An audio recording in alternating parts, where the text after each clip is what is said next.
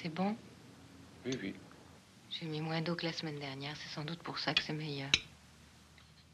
Ora viva amigos, o tempo é relativo e apesar de vocês não terem sentido, se calhar, que houve aqui um grande período de tempo desde o último episódio até agora, o certo é, é que eu tive algum tempo sem gravar e estou novamente um bocado ferrugento. Vamos então continuar na onda dos filmes feministas e do empoderamento feminino, que é claramente a minha área de especialidade, para vos falar de um filme antigo, tem 40 e, e, quase 50 anos, que eu, seja ceguinho, se alguma vez ouvi falar dele, até há dois ou três anos, ou até o ano passado, penso eu, é quando saiu aquela lista da Sight and Sound com os 50 melhores filmes de sempre do cinema. Bom, eu comecei a ler aquela lista, não é?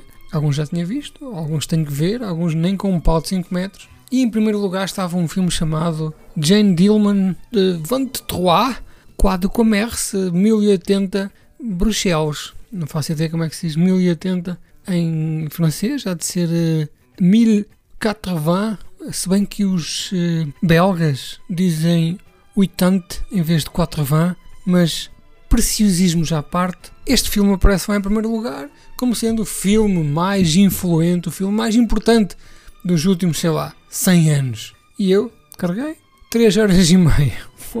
3 horas e meia. Então, mas isto é o quê? Que narrativa tão complexa, intrincada, detalhada, que história enorme, que épico de aventuras é este e que precisa de 3 horas e meia. Bom, nada. Este filme, na verdade, é a rotina de uma mulher. Ok, fica aqui para não mais uh, lhe tocar. Pelo sim, pelo não, vou aqui ao videoclube do Sr. Joaquim, não se vá dar aqui a necessidade de um dia me apetecer vê-lo. Bom, e foi exatamente o que aconteceu. Um dia destes estava sentado no sofá, estava a listar no meu Media Center o que é que poderia apagar, o que é que estava ali a fazer confusão e deparei-me com este filme. Vou apagá-lo, nunca, meu Deus, irei vê-lo. Mas pensei, pá, também não vou morrer estúpido, vou carregar aqui no play. Já agora vamos ver o que é que se passa. Pronto, e carreguei no play. Vamos ver porque é que esta máquina do hype, a máquina da expectativa, me está aqui a apertar os testículos com tanta força para que o veja. O melhor filme dos últimos 50 anos. Ah, pois, há de ser, há de.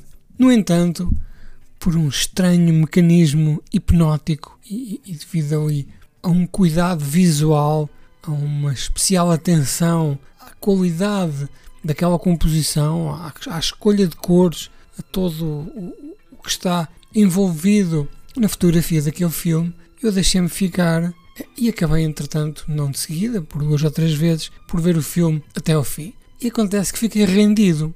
É de um campeonato onde é o único concorrente, aliás, que, que é esta demonstração hum, feminina do, do cotidiano e da casa como sendo uma prisão, como sendo uma grilheta. Isto conta-nos a história desta senhora chamada Jane Dillman, que mora então no número 23, Quai do Comércio, 1080, em Bruxelas. Ela é uma dona de casa. A rotina dela, desde que acorda, dá o pequeno almoço ao seu filho, arruma a casa, sai para ir às compras, vai ao café, beber um cafezinho, volta para casa, faz o jantar, fala com o seu filho de banalidades, o filme terá, sei lá, 10 linhas de texto, consegue-se reconhecer ali uh, algum padrão de, de, familiaridade na casa e o filme tem algum arranque que me apanhou desprevenido. Sabia tudo e mais alguma coisa deste filme, menos a, a sua história, menos a sua narrativa. Logo nos primeiros 10 minutos, ela uh, despede-se de um homem que nós pensamos, bom, é o, é o marido. Isto é uma coisa tão banal, é uma coisa tão corriqueira que ela está-se a despedir do marido que vai trabalhar. Mas o senhor tira um maço de notas, dá-lhe um maço de notas, a senhora conta o dinheiro, vê que está tudo certo e o senhor vai-se embora frio e, e, distante. E nós percebemos, bom, esta senhora prostitui-se. E de facto é isto. Esta senhora é uma senhora que recebe por dia um acompanhante eh, com o qual tem sexo e recebe algum dinheiro. No primeiro dia, então, ela recebe este dinheiro, depois vai para a casa de banho e tem uma cena em que ela, durante, sei lá, 10 minutos ela se esfrega no banho e nós até nos mete alguma confusão. Esta senhora tenta tirar do corpo aquela sujidade daquele momento. Então ela continua, dia 2 recebe outra pessoa, mais um dia, mais uma rotina, é mecanizado e no terceiro dia a senhora começa a variar, digamos assim. Começa a deixar cair coisas no chão, mete coisas fora do sítio, perde a calma e tem então o encontro sexual do terceiro dia que acaba mal. É um senhor que é nojento, não é? Diria que é um encontro sexual repugnante. E a senhora então, spoilers, isto tem spoilers, pega numa tesoura e mata-o ali à terceira hora e vai para a cozinha.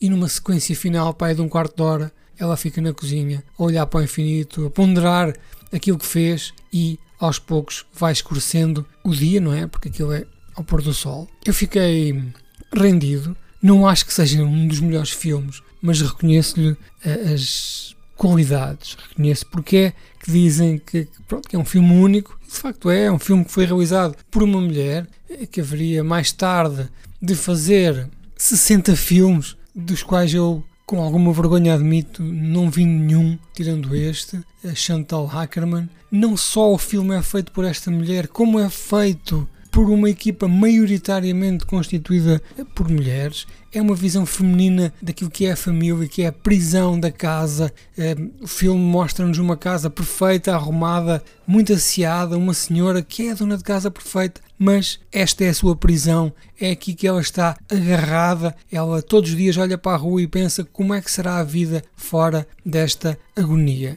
Reconheço-lhe a importância.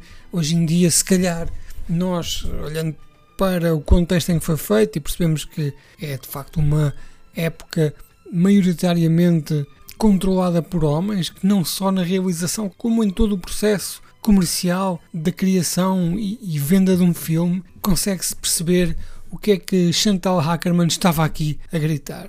A sua protagonista, Delphine Sirek, fez uh, um filme muito uh, conhecido, que diria, sei lá, dos top 5 da novela vague francesa, que é o, o último ano em Mariembad, ou L'année dernière à Mariembad. Não gosto muito, confesso. Não é um filme que eu vá estar aqui a aconselhar a vocês verem, cada um faz o que quer, mas deem uma vista de olhos, vejam a, a composição deste filme, a cor, a luz, a maneira como a senhora interage com o seu meio e percebem rapidamente, se colocarem depois também esta, toda esta narrativa que eu vos contei, onde é que está a importância e onde é que está a beleza deste filme.